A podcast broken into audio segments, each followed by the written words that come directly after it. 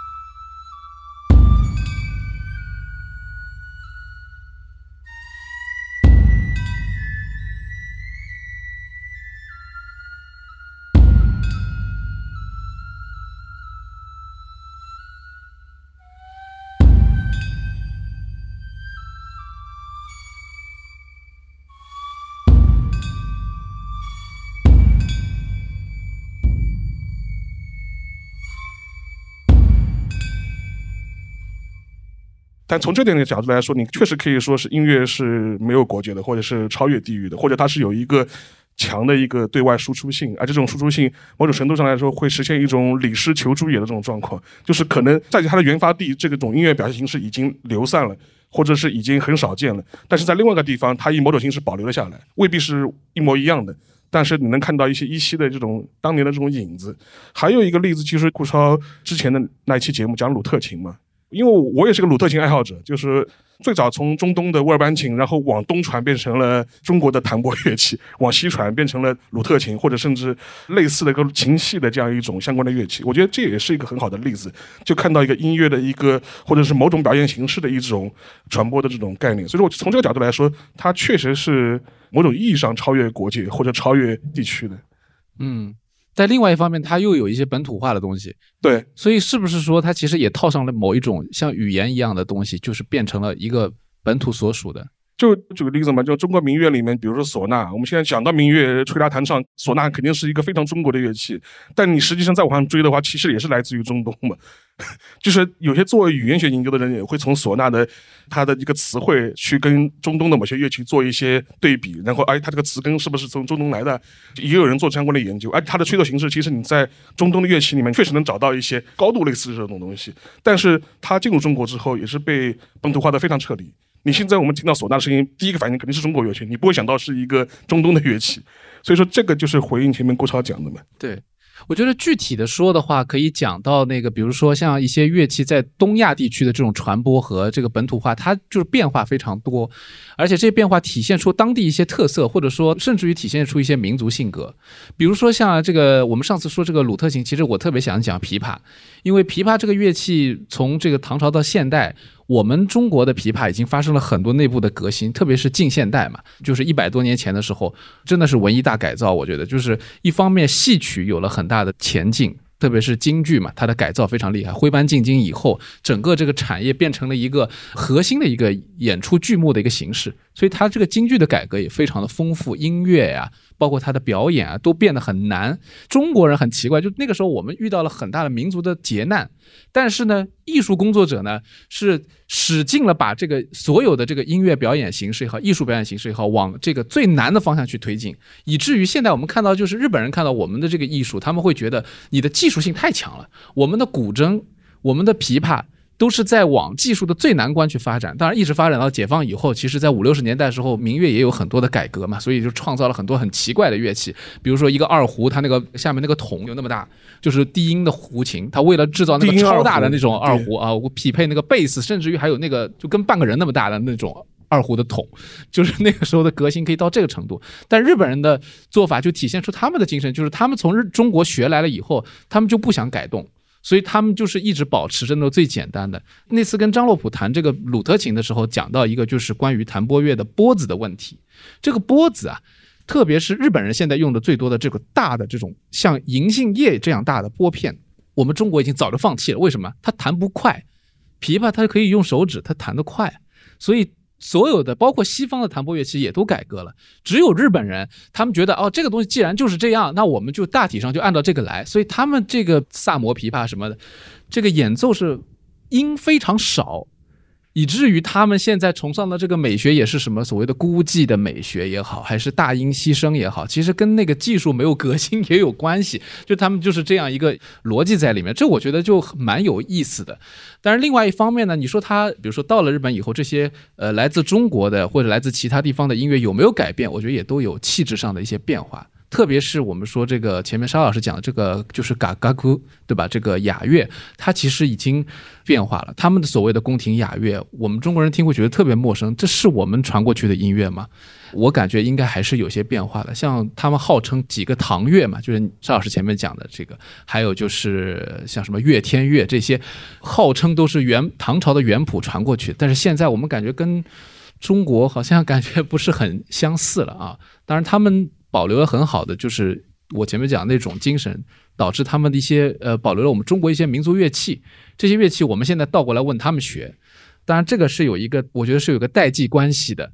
就是疫情前面的时候，二零二零年年初的时候一月份。我在上海接待了一个非常有名的日本的尺八演奏家，然后他就跟我说：“他说你知道吗？我现在大多数的学生都在中国，日本的年轻人现在对尺八没有兴趣了，但是中国人呢，现在就是特别拼命的想要把这个尺八，就中国的这个传统乐器给他找回来，所以导致呢，他在中国特别吃香，回来以后就年轻人都在请他，呃，去讲学也好，给他这个交学费啊，这是这个非常非常的热心。但是回到日本以后，他就感觉学习的人很少。”就快要传承不下去的感觉，这也是一个蛮有意思的一个现象了。呃，我们博乔老师觉得 是不是要再从另外一个角度，我们再说说这个话题呢？反正就顺着刚才那个老沙的话题，就是。莫扎特的这个电影嘛，然后其实我自己仔细数过，莫扎特的歌剧一共是二十来部，其中意大利语的歌剧应该是比德语的歌剧多一到两部，而且莫扎特除了魔笛以外，几乎大部分著名的歌剧，大家知道的，比如说什么《费加罗的婚礼》啊，然后《女人心》，其实都是以这个意大利语去呈现的。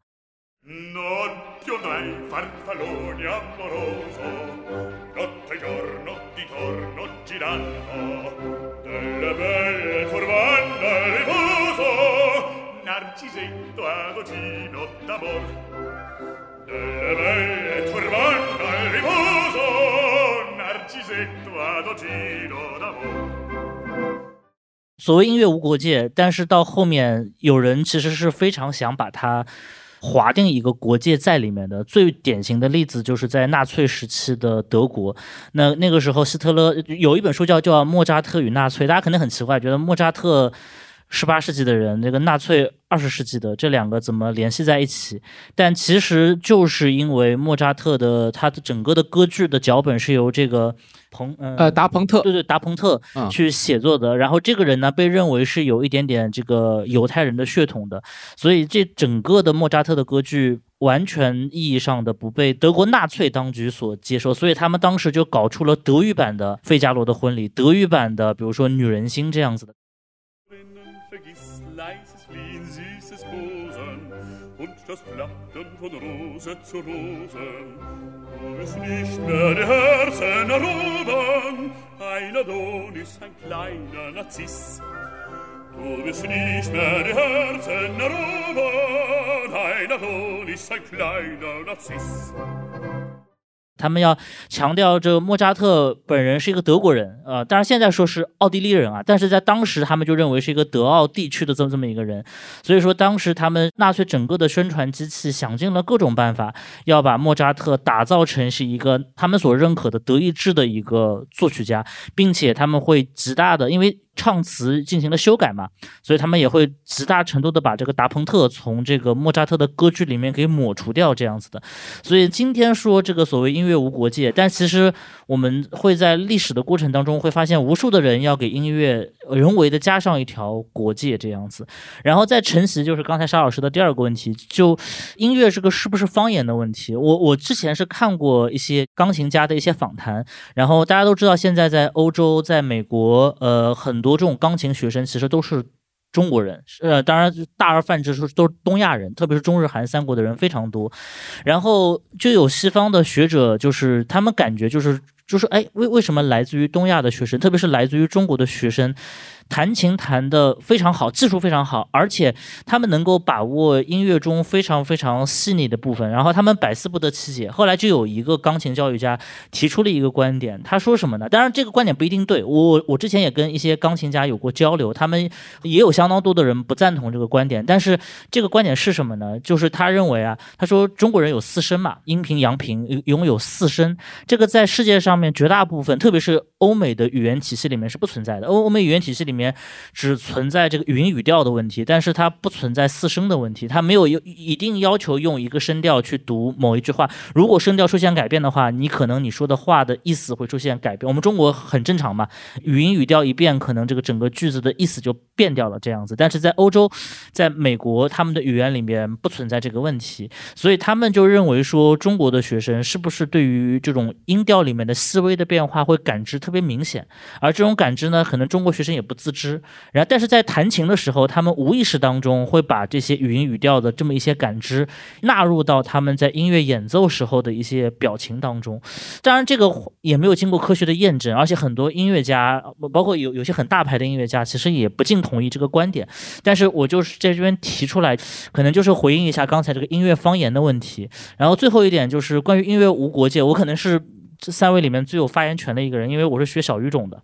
然后我学小语种的时候，我们每一年学校里面就会举，我们算是外语学院嘛，当然当时叫国际传播学院，然后就会举办一个非常诡异的一个音乐大赛，叫做音乐无国界。然后在这个大赛当中非常搞笑，就是所有的你是中国人，你就不能唱中国的歌曲，哎，不能唱英文的歌曲。然后如果你是一个外国留学生的话，你就不能唱你本国的歌曲，必须唱中文歌这样子的。然后其实有一种就是那种大家互相窥探彼此文化的感觉。然后我作为荷兰语的学生嘛，那就肯定要唱荷兰语的歌。然后前面可能是土耳其语的，后面是豪萨语的，非常惨。就是如果你学非洲语言的话。你可能能够选择的歌并不多，因为要么是非常高难度的古乐。要么那些非洲的歌曲其实跟欧美的流行歌曲没有什么区别。然后最诡异的是，这个节目还有一个标语叫“音乐无国界”，后面有一个类似于什么 “music beyond boundary” 这样子的英文。但是其实现场没有人唱中文歌，也没有人唱英文歌这样子。然后哦，可能有少数的外国学生会唱中文歌这样子。然后是一个有一点像马戏团表表演的这么一个活动，供校领导开心的。然后我们也会邀请，就是全北京我们各个语种所能找到的对应语言的。餐厅来赞助我们，对吧？土耳其语就去找土耳其的餐厅，然后奥地利的就去找奥地利的餐厅，然后非常诡异，后面挂满了横幅，然后上面就对上面就用中文写着欢迎大家来叉叉叉，就是那个语言的那个餐厅来吃饭。但是这个效果其实非常差嘛，因为没有人能够认认得那个语言，我只能认得荷兰语的那个餐厅这样子的。然后这个活动。说良心话，毕竟是一个学生堂会，大家都不是专业的，然后大家就是图一热闹，然后大部分的观众其实等会儿也要上台去表演，所以大家对表演的质量是非常的不 care 的，但是就是很欢乐。说句老实话，整个音乐是非常之糟糕的，因为你想我去唱歌，这个而且唱荷兰语的歌，我当时才大二，荷兰语说的也不怎么利索。那今天要不来一段？我只能记得我当时唱的那个歌名字《Ik hou van you》，就是在荷兰语里面是我爱你的意思。这样，然后我们当时之所以选这首歌的原因，是因为这首歌的歌词是最简单的，我们全班都可以唱这样子的。然后，而且是有很多那种重复性很高的这么一种。歌词，但在这个过程当中，我其实感觉不光音乐是有国界的，而且国界非常之明显，根本完全不知道那个土耳其同学在唱什么。然后我是生活在那个宿舍里面嘛，我是我们是所有语种大概就是两三层楼，所以我天天能听见各种各样的语言。我住了四年的时间，然后听了千奇百怪的语言，然后有些语言你甚至都不知道啊。当然了，我也不能这么骄傲的说，因为我们的语言还是比较有就业市场的。像什么泰米尔语、普什图语、豪萨语，还有一种东非的语言，哦，叫那个斯瓦西里语。对的，斯瓦西里语普什图语现在应该有市场。对，普什图语最近比比 最近比较有市场，最近最近非常有市场。对，可以可以跟大家说说一些这种关关于国界问题的好玩的例子。普什图语是我们上两届的，所以当时他们刚入学没有十天就发生了九幺幺这样子的，然后他们就崩溃了，他们觉得这国家完蛋了，以后怎么办？然后集体要求转西班牙语。在学校里面当然是 OK 的啦，就是有特殊需求的学生他是可以满足一下的，但是他们无法接受整个班都要转这样子的，因为老师会没有工作这样子，然后所以他们学校就说：“我靠，一个班都转，那今年不能转这样子的。”所以他们就命令这一届普什图语不可以转专业这样子的，然后所以普什图语的学生就非常悲惨，天天就觉得要亡国了，虽然不是他们的国这样子，对，然后所以在整个学习的过程当中，他们就很崩溃，但是直到大四的时候。当时的这个塔利班战争打完了，然后整个喀布尔要面临着重建，他们才发现自己是得到了多么好的一种语言。每个人可能每天要接十个电话，都是什么中建啊、中投啊，然后问他们，然后月薪属于三万美元一个月，真的啊，三万美元一个月，然后还跟他们说强调不用去喀布尔。当然，后来还是去了，就是还是有一些，特别是男生嘛，还是要求去当地去驻地的。去驻完地以后，我就说那还是蛮开心的，因为驻地还有各种补贴，可能要上四五万美元这样子的。我说应该非常非常开心，在那边想干什么干什么。他说钱是很多，但在喀布尔根本花不出去。他说我只能在一个非常狭小的这么一个地带去活动这样子的。然后我也问他们，我说在。当地怎么办？然后他们说最大的问题就是娱乐活动，就因为当时不通网嘛，这样子，所以他们的所有的音乐、歌曲、什么影视剧都是必须要在国内下载好。就是最忙的其实是出国前的几晚这样子的，拼命的跟大家借硬盘，借的硬盘拷在一起以后出国，这三个月可能就靠这些东西了。所以我个人作为一个小语种的学生，其实是最明显的能够感觉到音乐的。这个音乐无国界这个话题，我觉得在很大的意义上面，我觉得就是当你要在寻找一种超越的时候，你真的能发现音乐是一种无声的语言，它能够帮你连接到很多，就包括我自己在，包括像沙老师肯定也在国外有有这种经历，你在外国的街头，甚至你你偶尔你听到你隔壁宿舍的同学他在听一些你觉得就是说非常有共情感的音乐的时候，它确实是超出国界的，但是。嗯，在一个我们一个现代社会，特别是在一个这种政治性很强的这么一个时代，其实这种音乐中的国界也无处不在。所以我觉得这是一个非常吊诡的一个二元的问题。这样，对，我们可以待会儿回头再聊一下这个问题啊。呃，前面讲到这个要考东西去阿富汗，我就觉得特别有意思，因为其实音乐就是古典音乐爱好者有一个话题，经常会讲，就是你的荒岛唱片是什么？这就是实际上的考验了。就这个时候，你可以荒岛一下，是吧？呃，平时大家可能就是随便说说的。那另外一个就是说，我们讲音乐无国界，其实从另外一个层面来讲，也是古典音乐当中用的很多。我曾经采访过的最多的这种音乐大师啊，他们都喜欢说音乐无国界。我觉得暗含着两个意思。第一个呢，是他们觉得希望大家都不要带有压力的去听那些自认为听不懂的音乐，就是古典音乐。所以他们大师都喜欢说。音乐就是没有国界的语言，暗含的意思是你们都应该听得懂古典音乐。好，这个问题就很大了啊！这是我们节目一直在试图回答的一个问题，对吧？第二个浅层的一个意思，其实是跳脱我们刚才前面讲，其实因为我们讲的这个音乐的这种障碍，其实刚刚是聚焦在了歌曲上面。那么古典音乐当中很多器乐的东西，呃，不说歌剧了，我们也不说歌曲了，那么基本上它就可以通过这个直接的听。不需要去学那门语言，你能够感受到那个国家那个作曲家的气质，这一点我觉得是应该是 OK 的，对吧？但是至于说能不能听得懂，或者大家觉得有没有共鸣，这个我觉得又是另外一个话题了。所以第一步可能他让你听了以后，他觉得不会像一个语言一样完全无法理解。但另外一方面呢，又遇到下一个问题，大家还是在问，怎么才能听得懂音乐？就这又是一个很有意思的事情了，就这个问题永远在这个地方周旋。那么观众这边的感觉呢，就是他总是觉得这个音乐我听不懂，但是大师就觉得你们都应该听得懂。里面的这个差异就在于说，大家是以什么样的一个标准来定义这个懂嘛？又回到这个话题，然后衍生出来的古典音乐这几年就是从业者们吵得最厉害的几个话题：音乐到底需不需要听得懂啊？这是一个。另外一个话题呢，就是。音乐评论说，写音乐评论也好，还是我日常说一句话评论这个演奏也好，我到底要不要学的会这个乐理或者学会这门乐器啊，才有资格这样说？这个都是不停的在吵。啊。当然，这个我觉得都不是我们节目的话题，我们相当的佛系了，这都是可以的，是吧？有什么不可以呢？这个音乐本身对于我们来说，可能就是一个消费。那么我们这样，这个音乐无国界这个话题，我待会儿还想再跟两位老师讨论讨论，因为这个里面还牵涉到另外一件事儿，就是音乐如果说是有国界，或者说在现在的这种世界的这个体系当中，音乐扮演着什么样的沟通国家之间关系的角色，这个可以聊一下。呃这个先放一放，我们先聊第二个问题。那这个问题呢，就是因为我们今天讲时空之境嘛，前面讲的是空间，现在我们讲讲时间。就是曾经有一个话说叫“昨天的流行就是今天的古典”，啊，这个大家特别的自信，就觉得说你们终有一天会听得懂这些音乐的，就这个意思，啊，所以马勒就信誓旦旦的说我的时代终将到来。六十年代以后呢，这个伯恩斯坦这个复兴马勒的作品，然后让这个马勒变成一个疯狂的一个标志和符号。在马勒活着的时候，他只能作为一个指挥家横扫世界，对吧？作为作曲家，人家以为他你就是一个三流的作曲家这种感觉。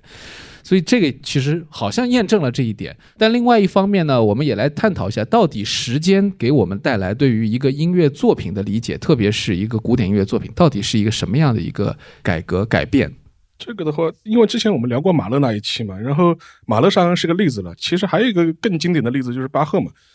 就巴赫他生前他也是以更多是一个演奏家闻名的嘛，一个管风琴表演大师，或者是一个管风琴维修大师，都可以。呃，然后，但是他后面被我们所熟知更多，当然他是一个伟大的作曲家，但是他的很多作品都是在十九世纪、二十世纪的时候不断被人挖掘出来的，重新赋予他生命力，重新让他在大众之间获得流行。这一点的话，我觉得在古典音乐上其实表现的特别明显。另外一个的话，就是说，如果你看就是二战之后的欧洲的古典音乐界的话，其实就有一个很鲜明的运动嘛，就是古乐运动。古乐运动就非常的鲜明，从六七十年代以来一直到现在，延续了几十年。所谓的古乐运动，就是很多的欧洲的一些音乐家，他试图尝试用一些早期音乐的乐器和演奏的方式，去尽量呈现可能早到十六世纪、晚到十七、十八世纪的当时的欧洲音乐的形态。就是当然，很长一段时间是涵盖了所谓的巴洛克时代，甚至更早于巴洛克的时代。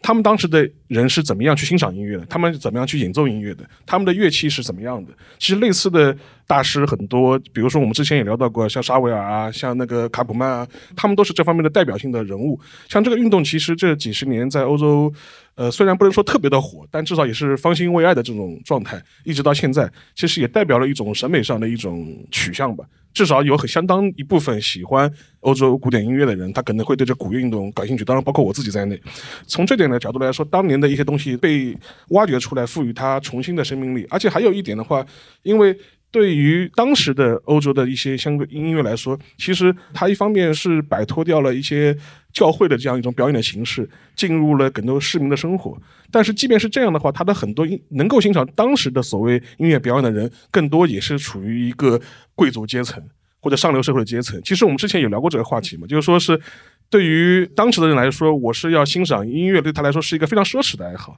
它不是一个很普通的爱好。像莫扎特，或者是像那当时那一批人，都是要被贵族包养的嘛，就是贵族供养他、赞助他。我们也聊过这个赞助人的这个话题，就说是他才能去创作音乐，他才能去演奏音乐。所以说，像莫扎特很长一段时间，他就是扛着自己的钢琴，又到各个王公贵族家里面去唱堂会。其实道理是一样的，但是呢，至少对于我们现代人来说，我们作为一个普通人，我们可以有很方便的方式，无论是现场还是通过录音的方式，能够尽量去听当时的音乐会是什么样子。但是话又说回来，来就是说，虽然古乐运动方兴未艾做了几十年，但说实话，你也很难说我们现在做的古乐运动就是能够完全复。原当时的音乐，其实这是完全两个概念。更多我们只是尝试的去做一些还原，因为当时很多的古乐的演奏大师，他也会去翻当时的档案、旧的图书馆里翻当时的老的乐谱，然后尽可能去还原当时的这个演奏的方式。但也只是一种向往而已。但这是你不可能百分之百的做到，而且实际上面早期欧洲古典乐它的一些乐谱的记载方式跟现在都都不一样。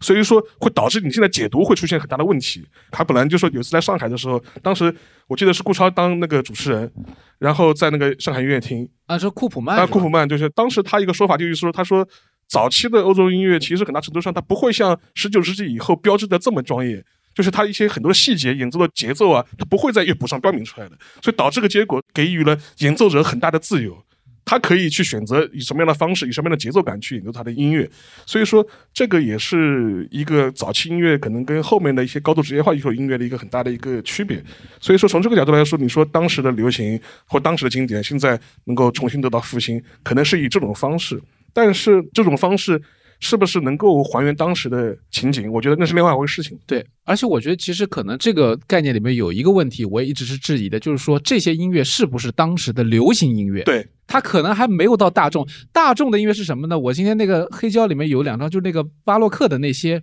舞蹈音乐，那些民间音乐才是真的那个时候流行的，这是一个。另外就是前面沙老师说那个莫扎特那个事儿也是，就是那个时候其实是小众人听的东西，现在变成了我们大家都可以欣赏。当然，一个是时代之幸，另外一方面就是说，我们其实也不能把它看成是当时非常流行。当然，莫扎特的歌剧，当时很多人都想走进剧院去看，这是确实的啊、是一个大家喜欢的。所以后来才会有什么李斯特在钢琴上弹莫扎特歌剧的改编曲，就让你们大家都能听到。但是大部分人还是没法欣赏到这些东西的。这个我觉得有很有意思。所以说，就是这个话题可以拆分两个面向来讲，一个是当时的经典或者当时的一些比较高雅的音乐，现在能够以比较流行的方式能够接触到，对普通人都能接触到，这是一种；还有一种是当时真正流行的音乐，现在被经典化了，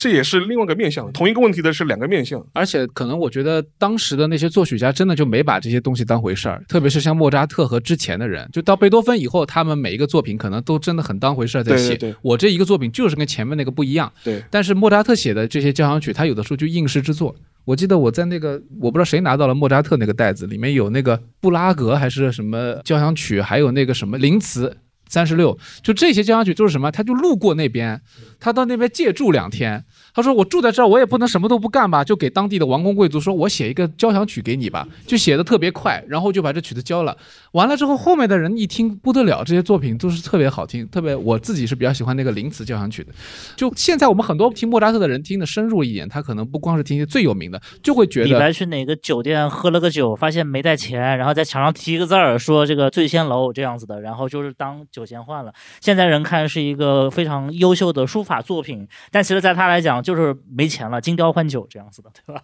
所以当时的那些天才，真的就是说，现在回望的时候，我们会珍惜他，应该是这么说，我们更会珍惜那些最好的那些东西了。啊但其实就我是觉得，我我刚才同意两位观点啊，就是这句话其实里面存在很严重的问题，就是我们可以从巴赫开始讲，巴赫大家都知道有哥德堡变奏曲嘛，啊、非常的安静、宁静、祥和，但是他的第三式变奏叫做 Quodlibet，这是一个拉丁文，翻译成中文应该叫做极夜曲。什么叫极夜曲？极夜曲是中国的翻法，就是那个极夜成球的极夜。就是极夜曲，为什么呢？因为极夜曲的它的三个音乐的元素全部来自于德国当地的民歌，然后这些民歌是什么呢？就是大体上是什么？我家的甘蓝菜坏了，我想吃什么什么，还有就是什么类似于像什么你妈妈叫你回来吃饭，就真的我不是在跟大家开玩笑，就是他所采用的这个哥德堡变奏曲的第三式变奏，它这个极夜曲，它极的夜其实是当时德国的一些地方民歌，这些民歌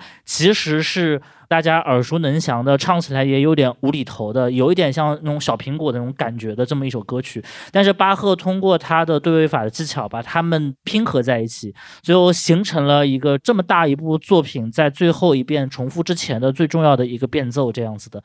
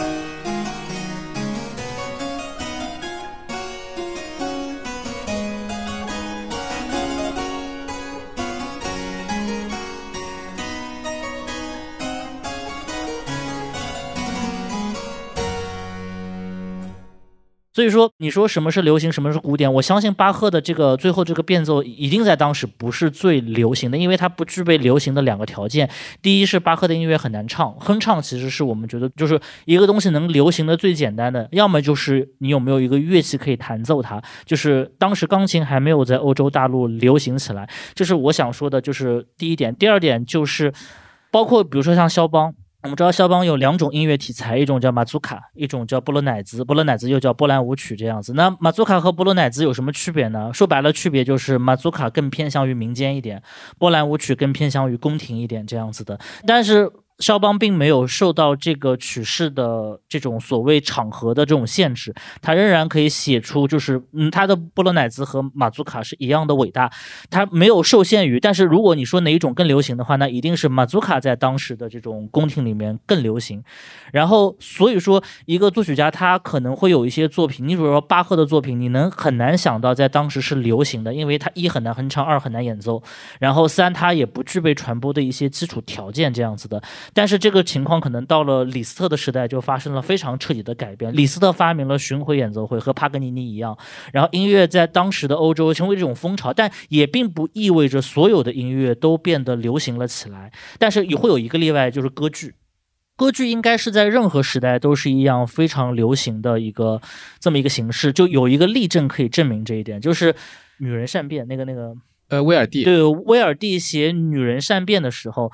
因为他当时发现了一个情况，就是每当他写出非常优美的旋律的时候，因为他肯定是要给歌唱家去进行排练嘛，所以歌唱家可能会在家哼一哼、唱一唱，可能在演出的地方哼一哼、唱一唱这个曲调。结果等到正式演出的时候，全城人都已经知道了这个曲子，但是全城人不认为这个是威尔第写的，他们认为是威尔第听到了全城人都在唱，然后把这一段写到了歌剧当中，所以威尔第非常之生气。然后所以说他写《女人善变》这一段的时候，他觉得这段我自己写绝了。他对歌唱家唯一的要求就是你不能在任何公众场合排练这一段，你甚至不能在家里面排练这一段。他甚至给他专门，据说是在郊区租了一个小的房子，说你只能在这边唱。练习这一段，这一段在正式首演的时候，我要让他一炮而红。所以说，这些作曲家是非常清楚什么东西是能够流行的，甚至他为了能够保证这个东西的流行性，他会做出一些安排。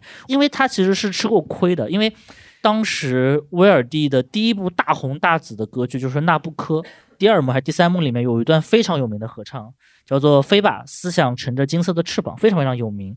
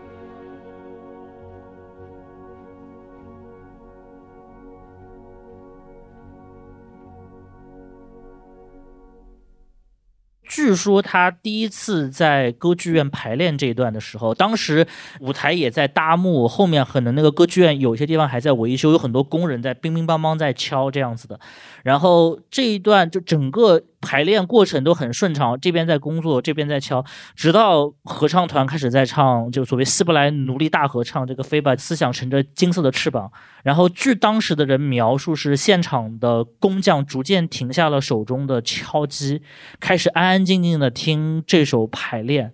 然后整首曲子唱完以后，已经没有人在工作了，所有人的注意力都摆在了台上。大家知道这不是一个演出的场合，这只是一个排练的场合，但所有的工匠要求整个合唱团将这段曲目再唱一遍。所以说，歌剧在当时可能是少数的，可以不加任何修饰定语的说，它是一个非常流行的音乐形式。但除此以外，在李斯特之前呢，比如说贝多芬。贝多芬其实他的钢琴的公共，我就要强调公共，就是面向于公众的售票的钢琴独奏会，理论上是没有的。据说只有一场，这一场还是不是还很难讲。他的大部分的钢琴独奏会其实仅仅面向于贵族，这些贵族要坐在那边，很说难听点，很无聊的要听个三四十分钟一首庞大的一个奏鸣曲这样子。其实这个奏鸣曲可能就二十分钟，但是对于这些贵族来讲已经很漫长了。所以说在李斯特之前，我觉得古典音乐里面的相当多的一部分其实是不流行的。但是在李斯特之后，这一点我觉得发生了很大的改变。一个就是旅行音乐家成为一种可能，他们带着钢琴、带着小提琴四处拉。李斯特甚至还会安排很多营销技巧，饥饿营销嘛，啊，他先派人提前去他的下一站，说，哎呀，上一站人都听疯了，那些妇女们都拿着珠宝鲜花往台上扔，然后下一站的妇女们说，我们可不能输给那些莱比锡的妇女啊，这样子的，然后也是要带着珠宝去扔，他就非常会营销自己，而且跟现在一样嘛，现在是砸吉他。他嘛，以前是砸琴嘛，真的会把琴给砸坏。他台上要放三台琴这样子的，而且另外一个很重要的音乐流行的表征，其实就是钢琴开始走入中产阶级之家。然后这一点使得乐器不再成为一种独立于贵族的、专属于贵族的乐器，它开始走入寻常百姓家以后。真正的音乐才开始变得流行起来。不好意思，我说比较长。没有没有，这几点都说的挺好，我现在都一下子不知道回应哪一点啊。这个当中有几个，一个是音乐如何变成一个流行的形式嘛？啊，这个当中其实还是有很多的区别。但是确实刚才说到歌剧这块，特别是说那个希伯来奴隶合唱，我有点感触，尤其是现在它又被作为一个。号召嘛，就是那个指挥家穆蒂老喜欢在这个很重要的场合来指挥这个曲子。有一个网上一个视频，我不知道大家有没有看过，就是他在罗马歌剧院吧，还是，然后当时时候就说，可能国家对于这个的支持比较少了，然后他们剧院可能遇到了一些财政的问题，然后穆蒂好像也要走了。那个时候，他就是说，他说我们再唱一遍这个，然后全场所有的意大利人就在这个歌剧院里面就唱这个曲子，啊，所以这个是他们自己说，意大利说是第二国歌嘛。啊，我就发现这个第二国歌怎么都是这种呃 古典音乐的作品啊，就是很多地方都是这样的，呃，但这个确实是一个，我我我觉得英国第二国可能是《Hey Jude》吧，因为我觉得连奥运会上面最后一场压轴的都是这个曲子，哎，不是《God Save the King》啊什么的，那个我觉得应该不是，这个我们可以再讨论讨论，这个不知道有没有留学英国的朋友啊，这可能大家有各自的看法。不过我觉得很有意思的是，二十世纪的这个古乐运动确实是一个非常有意思的话题，可以再花时间再去讲的。而且我也答应了大家说，这个要把高梦玲请来，就是说他促成了这个恰空古乐团嘛，所以我们想再找。呃，老高和张乐普一起过来，再来聊一下在中国做古乐，因为现在就是古乐变成了一个小风尚，虽然它还是很小众的，但是很有意思。当时其实在这个二战以后恢复起来的，其实也是一种很小众的风潮嘛。就是我觉得这和当时欧洲的青年人百废待兴，想要守护住自己的民族文化遗产有关系。他们的激情比较满满的时候，在这个状态下搞这个古乐运动，最重要的两个，我们现在说叫就是现在的这个古乐运动当中的一个祖师爷，一个是荷兰人嘛，就是莱昂哈特嘛，另外一个是奥地利人，就是这个哈农库特，这两个应该是比较早一辈的，然后才有了后一辈，就是什么霍格伍德啊，就是英国这一辈加迪纳这些。大卫门罗也是，大卫门罗就是也是英国人嘛。对，然后荷兰人嘛，就还有刚才我们讲那个库普曼，但这个都是稍微后面一点了。就莱昂哈特是作为这个祖师爷级别的，又是你们荷兰的这个代表人物。当时时候，据说莱昂哈特晚年的时候，有乐迷就是直接去敲他的门，请他签名什么的，他都就在自己家里面也就都会答应。就是他好像就住在阿姆斯特丹吧，就据说这个地址很多人都是知道的，也是蛮神奇的一个人。但是这个老爷子呢，就是他年轻的时候是非常的崇古，他甚至于在电影当中扮演过巴赫。赫的形象，就是戴着这个卷发啊他。应该是在那部叫做《安娜·马格莱纳德·巴赫编年史》这个片子，跟很多古典音乐电影不一样，就是这个片子是有两位夫妇，真正的古典音乐爱好者大师，然后去拍摄的。其实拍摄的主角其实是巴赫的第二任太太，就是马格莱纳德·巴赫，是一个女高音这样子的。但是她在嫁给巴赫以后，她很快就放弃了她的女高音生涯。今天的可能就很多女性主义者会认为，呃，这个是不是因为姻葬送了他的生涯？但其实，在当时，呃，婚后放弃生涯是一件规定性的动作，一个是年龄到了这样子的，第二就是马格莱纳德会。真正的意义上的帮助巴赫去做很多他的这种乐谱的誊抄、修改的工作，包括巴赫应该是有很多的作品被认为是写给他太太的练习曲，就是他太太后来也要在家练习钢琴对，应该是法国组曲，可能就是有蛮多的，还有一些其他的键键盘键盘乐器，对对对就后来就有专门的书嘛，还有人去演专门的一套作品，就音乐会的主题就是这种，就是马德莱纳巴赫的这个什么音乐会之类的。对对对，大家可以去看这个片子，黑白的，你很难见到一个人演巴赫这么专业了。就是经常看到一些古典音乐电影，确实那个动作极度不专业这样子。但是由莱昂哈特演，应该就跟《星际穿越》请松 Keep 去做科学顾问是一个道理。你很难觉得他说是这样，你说不是，凭什么是吧？就是 对，就这个在古乐运动当中又投射到电影文化，也滋养了不少。包括像这个前面沙老师讲那个萨瓦尔，其实他后来也做了几个电影的顾问嘛，就不光做音乐，就最有名的就是我们津津乐道那个《日出前让悲伤终结》那个电影，就是很传奇的。他是我记得他今年是搞了一个二十周年纪念音乐会，他自己的那个乐团，对他自己拿乐团，因为正好是这部电影是九一年的时候上映的嘛，今年正好二十年。然后老爷子他去年年底的时候还不幸罹患那个新冠肺炎，结果居然也就康复了。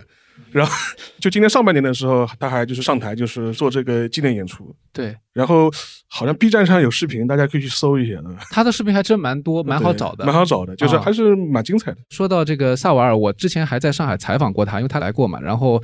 他给我一个反差是什么呢？我曾经采访过一个爵士歌手叫 Laura Fiji，这个人蛮有名的，呃，也是荷兰的。然后他呢是跟我说，他说他平时 Laura Fiji 说他是住在一个小树林子里面，用的手机呢是。这个诺基亚那个那款叫什么幺幺零零还是哪个？就砸不坏的那个的，对对对，这个超小的那个只能玩贪食蛇的那个老款的经典小手机。然后呢，萨瓦尔给我的反差是什么呢？因为我刚刚前后脚采访他们，然后萨瓦尔拿出的手机是最新款 iPhone，他玩的特别转。然后我记得他的手机铃声好像是火车，就是《哈利波特》里面那种火车鸣笛的声音，就是很有这种先锋的感觉，就是你让你感觉就是完全反差。一个是那个很时髦的爵士女伶是吧？以前还而且是最早是偶像歌手出道，还是那个什么三个辣妹的那种组合嘛。然后后来就是怎么想到他是这样子生活？然后萨瓦尔他虽然号称自己有一个古堡可以住，但是他的生活却是非常的现代，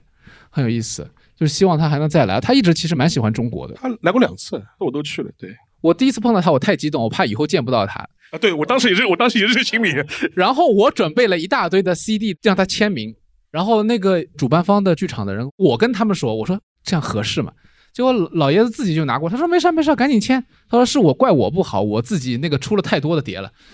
嗯很有意思，对，有的时候其实很反差，就像我们前面说的那些故事一样，你觉得他很伟大，他那个时候可能觉得自己很亲民、很大众，对吧？就像那个巴赫玩音乐，就是在那个咖啡厅里面玩，他哪知道现在我们把他那些在咖啡厅里玩的什么勃兰登堡协奏曲看成是像神一样的，